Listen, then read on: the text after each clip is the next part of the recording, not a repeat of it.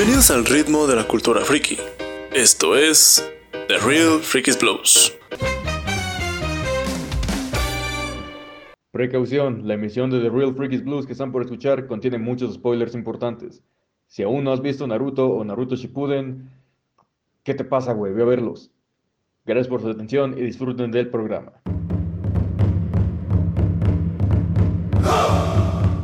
Hey, ¿qué tal a todos nuestros podescuchas? Estamos en un capítulo más aquí en The Real Freakies Blues. Yo soy Darío y pues ya saben, como siempre me acompañan mis compañeros Sinar. ¿Qué tal Darío? Un gustazo estar aquí como siempre. Eso mero. Claudia. Hola, ¿qué tal? Pues aquí llegando. y el buen Freddy. ¿Qué tal Darío? Y un saludo a todos mis compañeros y bueno, ya listo para entrarle al programa eh, que va a tocar una serie que para mí es un, gran recuerdo de, mi infancia y pues una de, de mis series de referencia en general. Eso, menos. Así como ya ha dicho Freddy, pues también aquí en The Real Freaks Blues estamos experimentando ciertos cambios. En estos próximos capítulos, pues vamos a estar eh, profundizando más sobre un este algo en especial, ya sea de anime, de videojuegos, de manga, de cómic. Y el día de hoy, pues, como lo prometimos en el programa pasado, vamos a hablar de Naruto. Así es, y justamente yo quisiera preguntarle a Freddy, bueno, ¿quién es Naruto? O sea, la, mayoría tiene alguna idea o, exactamente qué es Naruto. Bueno, qué bueno que lo preguntas, y justo para entrar en materia, bueno, Naruto es una serie de manga eh, que se publicó de 1999 a 2014 eh, por Shonen Jump, el mangaka es Masashi Kishimoto, y bueno, ya eh, tuvo su adaptación al, al anime, que tiene, digamos, dos periodos. El primero es Naruto, así a secas, que va de 2002 a 2007 y comprende la época en la que el personaje de Naruto Uzumaki, el protagonista, tiene más o menos unos 12 a 14 años. Y después Naruto Shippuden, que se transmitió de 2007 a 2017, que hace un salto temporal en el que el personaje de Naruto regresa con alrededor de 16 o 17 años.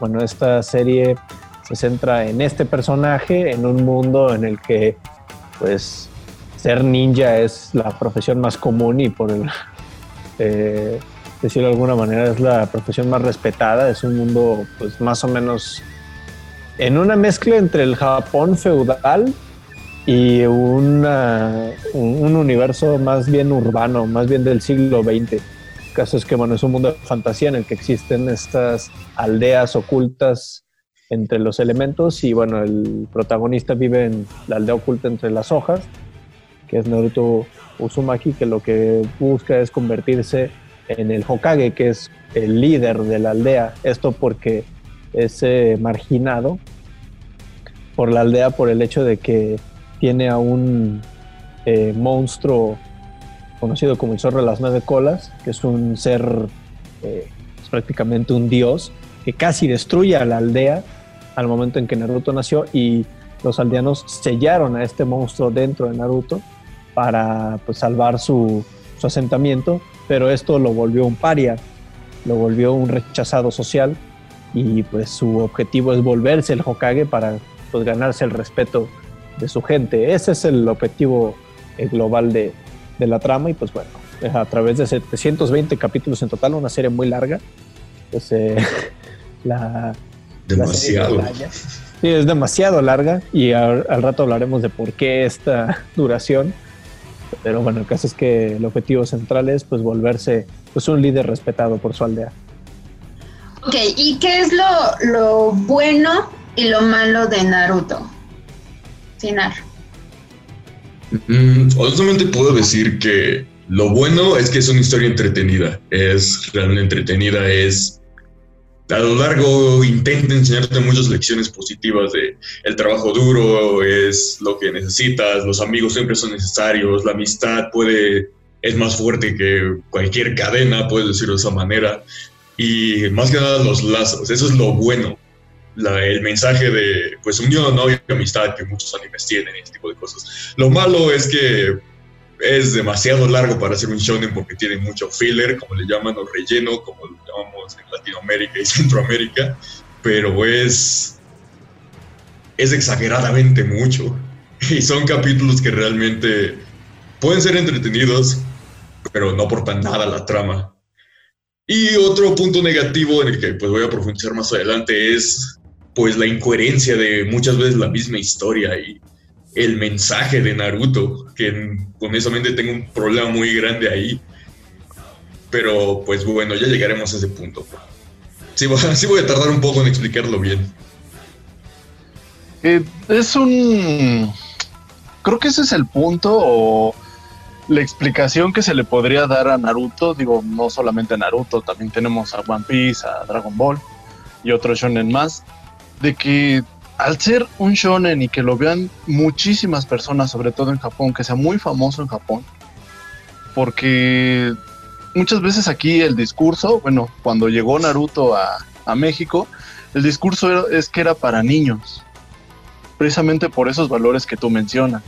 Entonces, no, no solo estaba enfocado en un público adolescente o preadulto, cercano a los 18 años, sino que también podía ganarle el gusto a los niños, tal y como le pasó a Dragon Ball Z.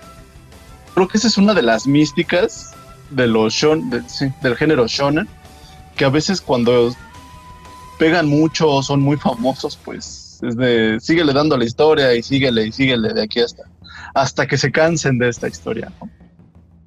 Eh, yo quiero coincidir con, con, ese punto que levantaron eh, tanto tú, Sinar, como tú, Darío, eh, sobre la duración del programa. Bueno, ya de por sí eh, hay que tener en cuenta el contexto eh, en que salió la serie de Naruto. Bueno, Naruto de hecho está contemplado como uno de los tres grandes del anime, o, llamados en inglés The Big Three, que fueron esta triada de series One Piece, que sigue en transmisión, de hecho ya van por su milésimo capítulo, ya llevan mil eh, capítulos producidos, lo cual es una cantidad ridícula. y al lado de este estuvo Bleach, que tuvo 366. Entonces, eh, bueno, Naruto, One Piece y Bleach formaron esta triada eh, de animes por los que muchos entramos al medio, y me incluyo ahí porque, bueno, yo conocí Naruto pues, a través de, de, las transmisiones aquí en México, sobre todo en canales como Cartoon Network. Pero bueno, pues estas series venían en una época en la que pues, los productores decían, ¿sabes qué? Para no perder la imagen del público, para que el público no nos olvide, tenemos que seguir produciendo, tenemos que seguir produciendo, no hay que parar, jamás hay que parar. Pero ahí llega un problema. El anime en algún punto alcanza al manga. Un capítulo de anime consume más o menos tres o cuatro eh, capítulos de manga, es decir, consume mucho y llega un punto en el que se aparejan el manga y el anime, entonces pues los productores decían, ¿sabes qué? Pues hazte un relleno, hazte un arco que distraiga, que no avance la trama, con tal de que el manga se adelante y después puedes retomar la, la historia. Y eso es lo que pasa en, en Naruto, que realmente tiene arcos enteros que no le añaden nada, que son a veces una experiencia interesante, no sé, que a veces te ponen como escenarios alternativos en el que, no sé, que te muestran una vida en la que Naruto pudo haber tenido a sus padres, porque, bueno, el personaje es huérfano, y te muestran qué hubiera podido ser si, si hubiera crecido a su lado, o si algún personaje hubiera tenido algún cambio en su personalidad o algún cambio en su historia, lo cual es interesante, pero realmente no le suma, no le suma para nada. Y pues esto es del mismo manga, porque eh, también este, manga se publicó en Shonen Jump, que pues es como la revista de manga, es eh, por lo menos la más conocida. Y eh, Shonen Jump está estructurado de tal manera que si tu serie está pegando, tienes que alargarla hasta que desaparezca de los primeros lugares de popularidad de, de las encuestas de la revista. Y si tu serie no está pegando, pues tienes que terminarla por más que el final sea forzado o por más que te quedes cosas sin explicar, la tienes que dar por terminado porque ya, a la gente no le gustó. Y pues eso también llevó a que el mismo manga tiene mucho relleno, se desenfoca en muchos aspectos.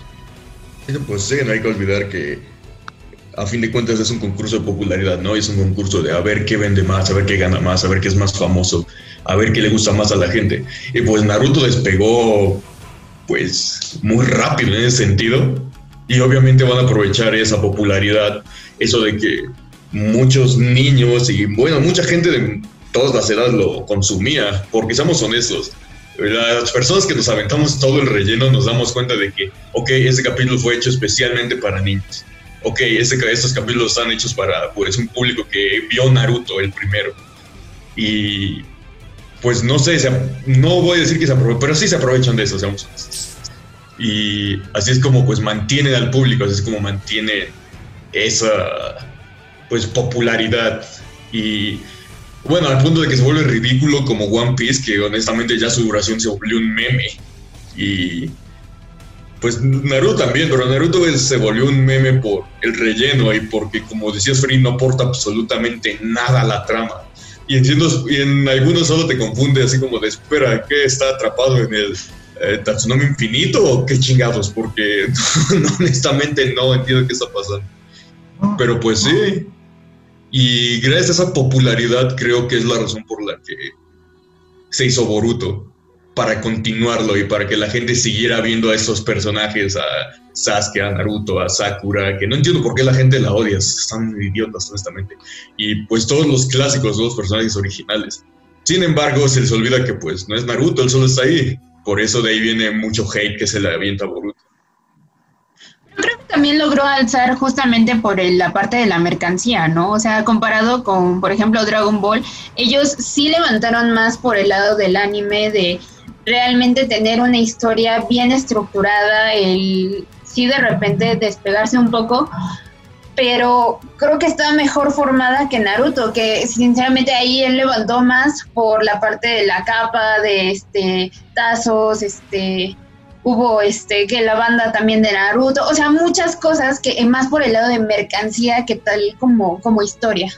Tienes un punto muy importante ahí, Claudia, que es el aspecto de la mercadotecnia. Bueno, hay que tener en cuenta que animes como Naruto, One Piece y Bleach y bueno, pues Dragon Ball realmente que pues fue como el papá de los tres, eh, pues fueron fenómenos eh, multitudinarios y multifacéticos, porque bueno, pues el, la obra original era el manga y ya de ahí tuvo su adaptación anime, pero también pues están los, las figuras, los videojuegos.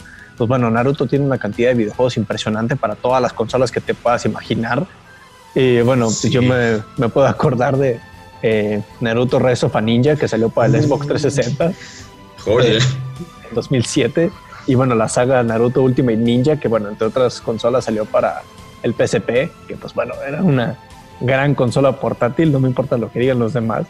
Pero bueno, eh, y aquí se muestra también justo ese problema con hacer la historia demasiado larga, que los juegos se vuelven incompletos. No se me pongo a pensar en Naruto Rise of a Ninja, que bueno, para mí es un juego que le tengo su cariño. Pero bueno, el, juego realmente eh, abarca pues, lo que en ese momento estaba disponible en la historia, que eran más o menos los primeros 80 capítulos del anime, que termina con los exámenes Chunin que en términos de la historia de Naruto no es nada. O sea, realmente es eh, apenas el comienzo, apenas el calentamiento de lo que viene. Y pues eso se traduce pues en todos los aspectos de la mercadotecnia, pero pues, no le quita que pues animes como Naruto, o sea, no nada más son eh, productos que se ven de manera de anime, sino que se consumen de 20.000 maneras distintas pues simplemente cuántos Ninja Storm no hubo por eso mismo, de que la historia estaba incompleta, de que todavía no llegaban a tal momento.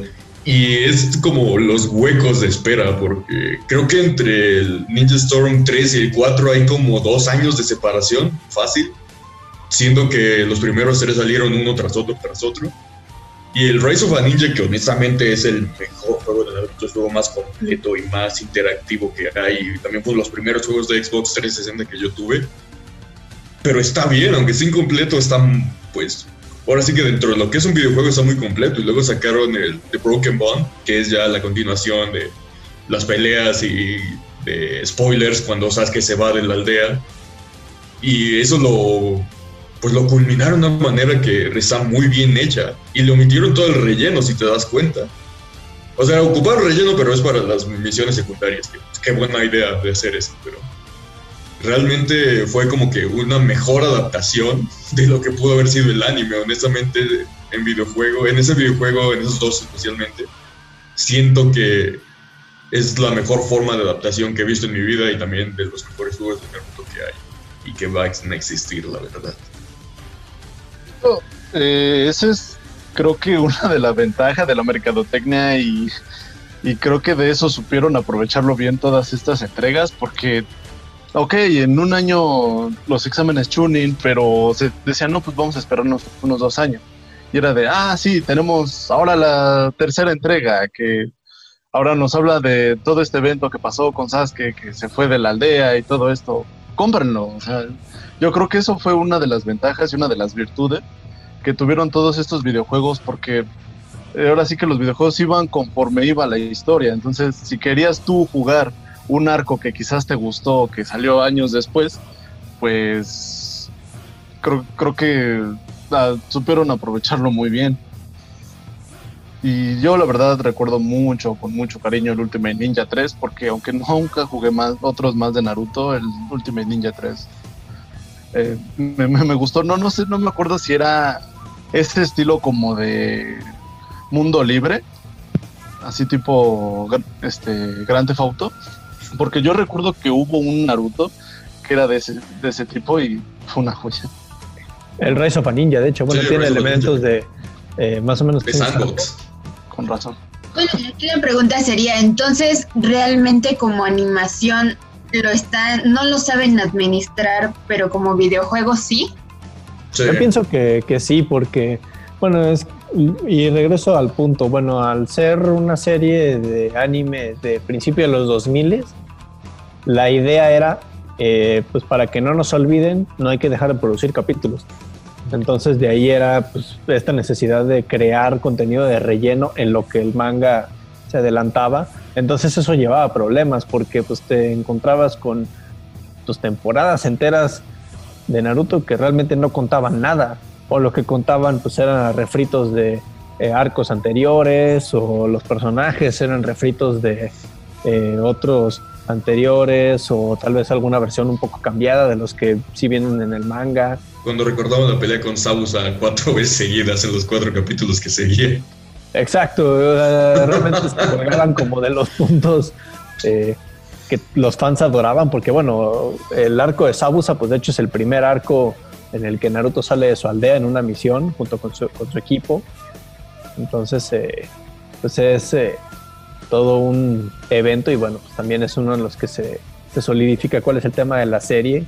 Pues en este discurso emocional que Naruto le da a Sabusa, que lo hace como cambiar de parecer sobre pues la amistad, la lealtad que las personas se tienen entre sí, cosas así. Eh, habíamos hablado de este elefante en la habitación que es Naruto contra Boruto. Lo mencionamos ya en el programa pasado y hay que entrar en materia y sobre todo Sinar, pues eh, que tienes, creo yo, bastante que decir al respecto. Realmente, más que Naruto contra Boruto, es que aprenda a diferenciar que Boruto no es Naruto. Es simplemente eso. Y yo siempre voy a poder de su lado porque sí, no lo voy a mentir, no lo voy a negar, que diga. Boruto como anime no, no jala tanto y es hasta cierto punto muy lento al respecto y quiere acelerar muy rápido las cosas. Sin embargo, se nos olvida la historia de que pues Naruto tuvo que probar algo, Naruto tuvo que crecer muy rápido de alguna manera y de probarle a todos que él era pues capaz, ¿no? Que era digno. Porque Naruto es un niño que no tuvo nada y que al final lo logró todo. Cosa que Boruto no. Boruto creció en una familia muy privilegiada, siendo el, spoilers, siendo el hijo del Hokage. Y no puedes comparar eso, porque Boruto no tiene nada que probar. Él tiene todo, él tiene una familia, él tiene amigos, él tiene de cierta manera una educación, igual que su padre, que no, fue muy, que no es muy bueno en eso, pero lo tiene. Y Naruto no tuvo nada de eso, Naruto tuvo que luchar por eso. Es por eso que mucha gente se identifica y mucha gente dice, ah, es que si supiera lo que su papá pasó, pues adivina qué, él no tiene que pasar por eso. Él tiene todo, él es la persona más privilegiada de la maldita aldea. Porque su papá es prácticamente el dios ninja y su mamá es la diosa ninja. Y es como, pues, date cuenta de eso, date cuenta del nivel que está. Él lo único que quiere es que su papá esté ahí, que su papá no esté tan ocupado. Y honestamente, ¿qué persona no se puede identificar con eso? Pero simplemente porque es Naruto es como, es que si supieran lo que tu papá hizo para llegar ahí, es como, bueno, aquí va otro discurso, es que Naruto realmente no hizo nada. Todo su esfuerzo y todo ese trabajo duro realmente no está ahí porque mucho del poder que tiene Naruto, muchas de sus capacidades le fueron entregadas en la mano por el simple hecho de ser Naruto. Y aquí es donde entro en conflicto y en un conflicto muy grande y es un tema que a mí me, no sé, me sonó mucho cuando volvió a ver Naruto, porque Naruto es un hipócrita realmente. Perdón que lo diga, pero lo es. Eso te lo voy a dar un, punto eh, cierto que es, bueno, eh, la diferencia entre las dos tramas, ¿no? Porque como bien lo mencionas, pues bueno, Naruto eh, trata de este niño que es rechazado por por la aldea que lo vio crecer, por el hecho de tener a este monstruo, este zorro de las nueve colas dentro suyo como una prisión. Entonces, pues bueno, la gente le tiene miedo porque dicen, bueno, en cualquier momento se puede soltar otra vez el zorro o el zorro posee, eh, que posea a Naruto y pues aquí vamos a, a valer todos. Entonces, pues el punto de la serie es, bueno, pues, él quiere pertenecer a su aldea, él quiere ser reconocido por su aldea y pues la forma que él lo ve es convirtiéndose en el Hokage. Y ahora que es el Hokage en Boruto, pues eh, Boruto tiene, pues como bien lo mencionamos, la historia inversa. Él creció con todo. Pues él realmente creció en una posición muy... Eh, muy privilegiada. Muy acomodada. Sí, muy privilegiada. Eh, y pues ahora vemos pues el, el lado opuesto de la moneda, ¿no? Y lo interesante es que el personaje de Naruto niño y Boruto niño aún así comparten ciertas características, pues los dos son, digamos, sacale punta, los dos son muy agresivos, los dos son muy eh, habladores, pero pues la razón de por qué son de esa manera es eh, distinta, pues Naruto lo hacía para llamar la atención, porque quería la atención de los demás, pues bueno, la serie de hecho empieza con esta escena en la que eh, Naruto pinta eh, las caras de los Hokages anteriores que están grabados en piedra, así en, una montaña aledaña a, la aldea. Y bueno, pues él los pinta para que el pueblo lo voltee a ver, mientras que pues Boruto, su inmadurez viene del hecho de que su papá no está ahí. Esa es la cosa, de que Boruto no necesita la atención de todos, él solo quiere ahora sí que a su papá de vuelta en la casa. Y pues es, es entendible, es un niño y siempre vio como para arriba a su papá y de repente no está y de repente se hace el Hokage, que por cierto, viéndolo bien el Hokage solo es un Godínez glorificado que firma papeles y, no tiene nada que ver con fuerza. Ese es otro punto el que quería tomar, pero voy a tardarme todo el día si lo menciono, de que un Hokage realmente no, se llega ahí por trabajo duro. Se llega ahí porque los Hokage se nacen. Porque de qué otra forma lo han sido spoilers, lo han sido todos de una misma familia, todos a excepción de spoilers Kakashi, han estado emparentados. Así que no me pueden decir que una persona que quiere ser Hokage puede serlo solo porque realmente lo desea. Y aquí entra otro punto que quiero tomar de que Naruto estaba destinado a ser Hokage desde un principio.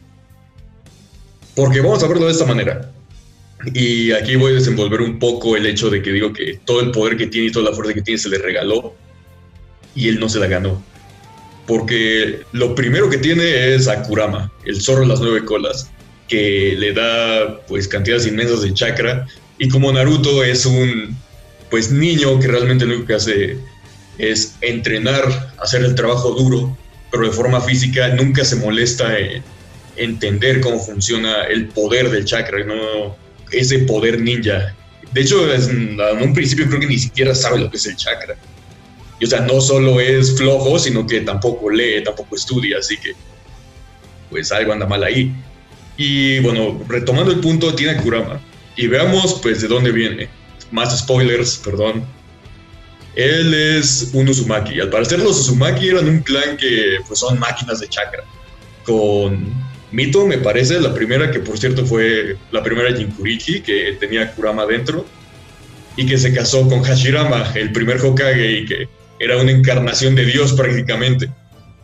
Y luego ah, de, su descendencia salió Kushina, Kushina Uzumaki, la mamá de Naruto, que también tenía pues a Kurama dentro después de que se murió Mito Uzumaki. Y gracias a eso, pues era una máquina de chakra porque era un Uzumaki. Y aparte tenía otra máquina de chakra, de chakra dentro, que era Kurama. Y aparte de eso tenía el Keike Genkai, algo así, una técnica que solo ellos tienen porque sus genes son mejores, algo así. Entonces, eso súmale que se casa con otro ninja dios que era Minato Namisaki, que tenía el modo sabio, que tenía cantidades de chakra y que era, tenía un poder inimaginable. Así, en lo que los ninjas se aventaban kunais y bombas de humo, él estaba viajando así por agujeros negros en la dimensión, en la aldea de la hoja. Y, y ahora eso júntalo y sale Naruto, que puede generar chakra inmenso aunque se lo gaste todo, pero se lo gasta todo porque una vez más no lee, no se esfuerza en aprender eso. Y aparte de eso tiene a Kurama. Y aparte de todo eso, es a lo largo entrenado por los mejores ninjas del mundo, como lo son Kakashi, como lo son Jiraiya, y de estos dioses reyes sapo que le enseñan técnicas ah, para absorber el chakra del aire. Y de hecho solo se lo enseñan no porque, porque desde un principio dicen, es que tú no eres digno. Y luego le dicen, ah, ¿qué crees que tiene Kurama adentro? Y dicen, ah, ok, eso es suficiente para enseñarte. Entonces, si no tuviera Kurama no sería especial. Porque aquí va otra cosa. Lo, el momento en el que te das cuenta de esto es su pelea con Neji. Porque están pues viéndose uno al otro y están peleando y son como un espejo. Un espejo del otro. Pero Neji es como que este super genio de parte de su familia y Naruto nada más este underdog que nadie quiere y está ahí para probar algo. El problema es que a lo largo de Naruto hay muchos espejos y muchos reflejos de Naruto. Jiraiya es un Naruto, este, el hermano de Sai es un Naruto, este Pain cuando no era Pain es un Naruto. Pero el Naruto que más me llama la atención es Iruka, porque él es exactamente igual como Naruto, también era huérfano, también hacía tonterías para llamar la atención, también se tiene que tener algo que probar y por eso se encariña tanto con Naruto. El, lo que, el problema aquí es que al final, como ya lo mencioné, al final de Shippuden, Naruto es prácticamente Dios. Y, pero Iruka, ¿dónde queda? Él queda en su trabajo de maestro, solo se vuelve director. No tiene esposa, no tiene hijos, no tiene una aspiración más allá de eso. Y me gusta mucho porque si te das cuenta, Iruka es el Naruto, es el reflejo de Naruto. Si Naruto no fuera el ser todopoderoso, si Naruto no fuera especial, si Naruto no fuera un hipócrita. Si Naruto no tuviera eh, al Zoro de las nueve colas, ¿no? Exacto. No, el apellido Uzumaki. Solo con el apellido Uzumaki, pero ok, si eres un Uzumaki, pues tienes mucho chakra ya, pero no eres especial, nada más eres otra familia más de aquí. Y vuelvo a retomar la pelea con Neji porque Neji le pregunta, y esto nunca se me va a olvidar, porque dice, de entonces, ¿tú crees que cualquiera puede ser Hokage? O sea, prácticamente como insinuando que si no, si no eres Hokage porque no te esfuerzas lo suficiente. Y le está prácticamente escupiendo en la cara al título diciendo que, ah, cualquiera puede si lo desea lo suficiente. Y Naruto se queda sin qué responder, no se queda temblando de ira de que, güey, ¿qué ¿por qué? Y luego pues pasa toda la pelea en la cual, por cierto, Naruto gana porque trama, porque le pega a Neji, como que Neji se cansó mucho de madrearlo, así que dice, ah, ya no me puedo mover. Y únicamente por eso gana. Naruto gana porque es el protagonista. Porque es el protagonista, exactamente. Y si en serio queremos, o sea, hablar de trabajo duro y de esfuerzo, entonces el héroe del programa sería Rock Lee o Mike Guy. Uh. Porque, porque ellos sí son el epítome del esfuerzo y del trabajo duro y de los frutos que es para superar el talento nato. Porque recordemos que al final, spoilers otra vez, cuando plantean de que a Madara, el antagonista más, más, más grande de, toda la, de todo el anime, solo pueden hacer daño con taijutsu, que es daño físico, que es golpes, que es artes marciales. Y entonces Guy activa las ocho puertas, que pues es una técnica prohibida que prácticamente te mata a ti y a todo tu alrededor si la usas. Y pelea con Madara y Madara declara que es la pelea más divertida en la que he estado.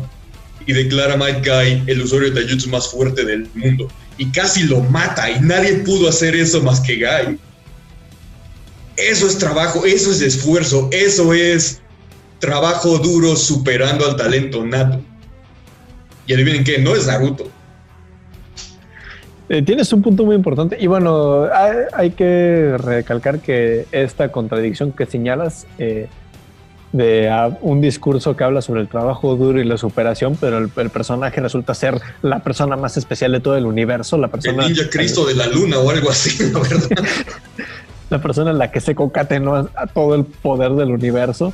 Eh, pues bueno, es una contradicción de hecho presente en el shonen, que justo ponen a estos personajes que son de alguna manera el underdog, que son rechazados por algún motivo, pero que realmente tienen todo para ganar, porque ya nacieron con eso. eh, bueno, ya, ya traen eso desde el principio. Bueno, pues eh, me pongo a pensar incluso en, en shonens actuales como, eh, como, no sé, My Hero Academia. Pues que My Hero Academia, pues el personaje de Deku, pues tiene literalmente el poder para terminar todos los poderes, así, y tiene el, el quirk más, eh, tronado del planeta. Que bueno, ahí lo intentan subvertir, pues haciendo que, que tenga que entrenar por lo menos para poder recibir el poder, mientras que Naruto pues, literalmente nomás nació y ya pues le dieron a Kurama y bueno, siendo eh, hijo de una Uzumaki y de el cuarto Hokage, Ah, eso se me olvidó decir, que también era el Hokage, su papá. Entonces, pero es una contradicción eh, muy interesante la que señalas y que, como digo, pues se, se expresa no nada más en, en Naruto particular, sino en el, en el género shonen en, en general. Pero, pues justo pues, es de lo que podemos ver el, el problema, que es... eh, y los personajes que mencionaste que son Rock Lee y Mike Guy, pues justo a mí me parecen eh, dos personajazos por lo que representan, porque no sé, me, me- pongo a pensar en, no me acuerdo exactamente qué arco argumental, que es eh, que Rock Lee queda pero prácticamente destrozado físicamente, es decir, está recuperándose en el hospital y aún con huesos del cuerpo rotos, todo el cuerpo vendado. pelea contra uno de los amigos más fuertes que se vieron en, la, en el arco de Naruto niño, que es Kimimaro. Exacto, pero bueno, ya después de esa pelea en la que Rock Lee acaba, bueno, pues salió vivo de milagro. eh, él está en el hospital y está entrenando, a pesar de su cuerpo todo eh, golpeado, los huesos rotos, el- las vendas y, y pues él está ahí. Y pues justo Might Guy, que bueno, pues Might Guy es, eh, de- es ese tío raro que todos queremos tener. Es el tío muy energético. Por alguna razón va al baño a cada rato.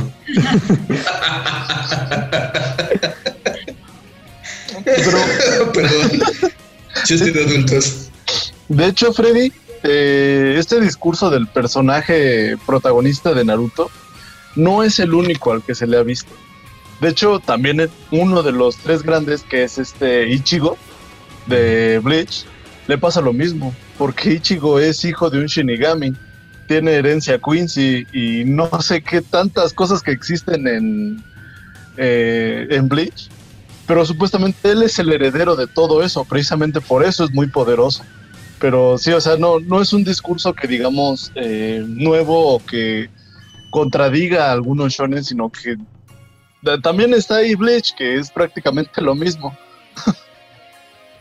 No, Y teniendo en cuenta que de hecho, eh, bueno, los mangakas son diferentes obviamente, pero Sí. eh, es interesante que el mismo estudio de animación, Pierrot, eh, se encargó de la adaptación tanto de Naruto como de Bleach. Bueno, tomando en cuenta que los dos fueron contemporáneos, lo que sí te habla pues, de el- la liquidez que tenía el estudio como para llevarse estas dos megaseries. Que bueno, pues Bleach fue la más corta de los tres, pero pues bueno, siguen siendo 366 capítulos, no es nada, o sea, no es poca cosa.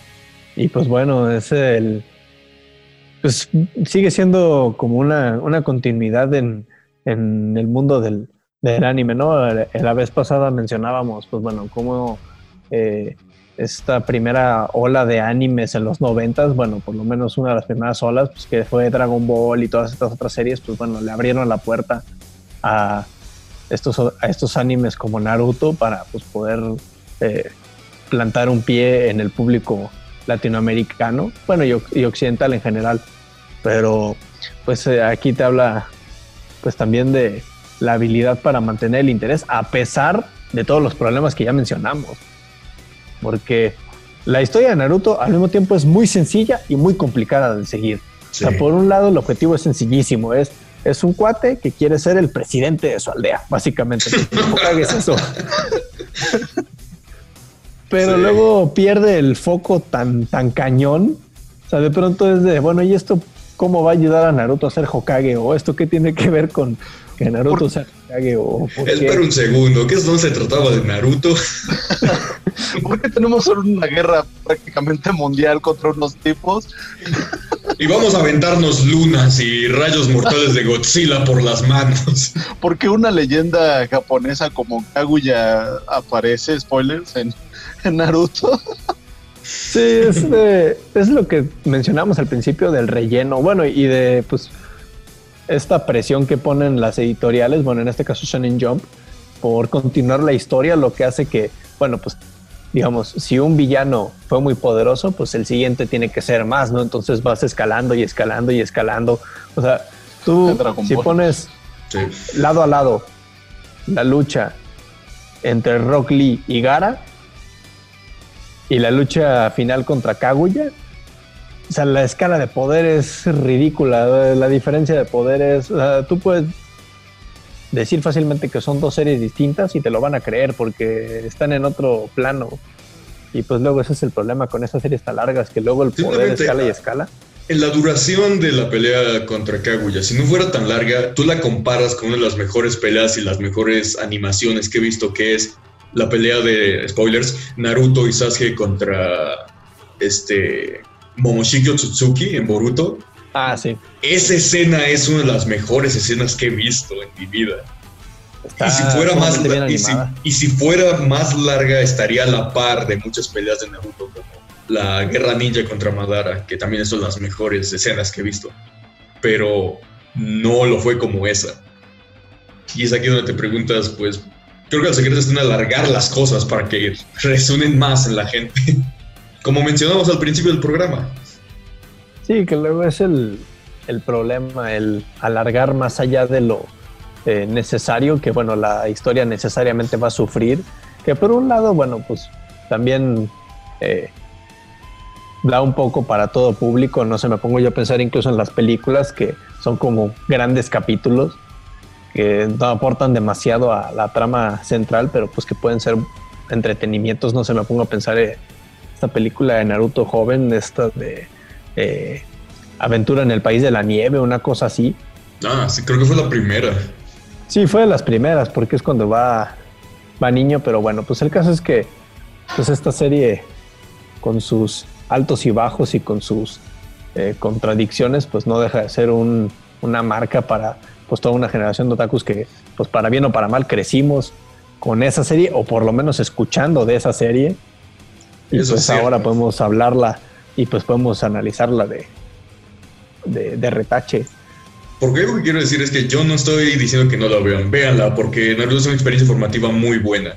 No es mi intención. Mi intención es hablar, pues, lo que es, no evitar que la gente la vea, porque en serio, véanla. Véanla, por favor. Ok, y ya para concluir con este podcast, les voy a preguntar a cada uno. Ventaja y desventaja de la serie, ¿ok? Entonces vamos, Darío, ventajas y desventajas de Naruto, Naruto Shippuden o Boruto, el que tú quieras. La ventaja es que es un shonen y que realmente tiene uno de los mejores eh, arcos argumentativos que puede tener un shonen, eh, la verdad.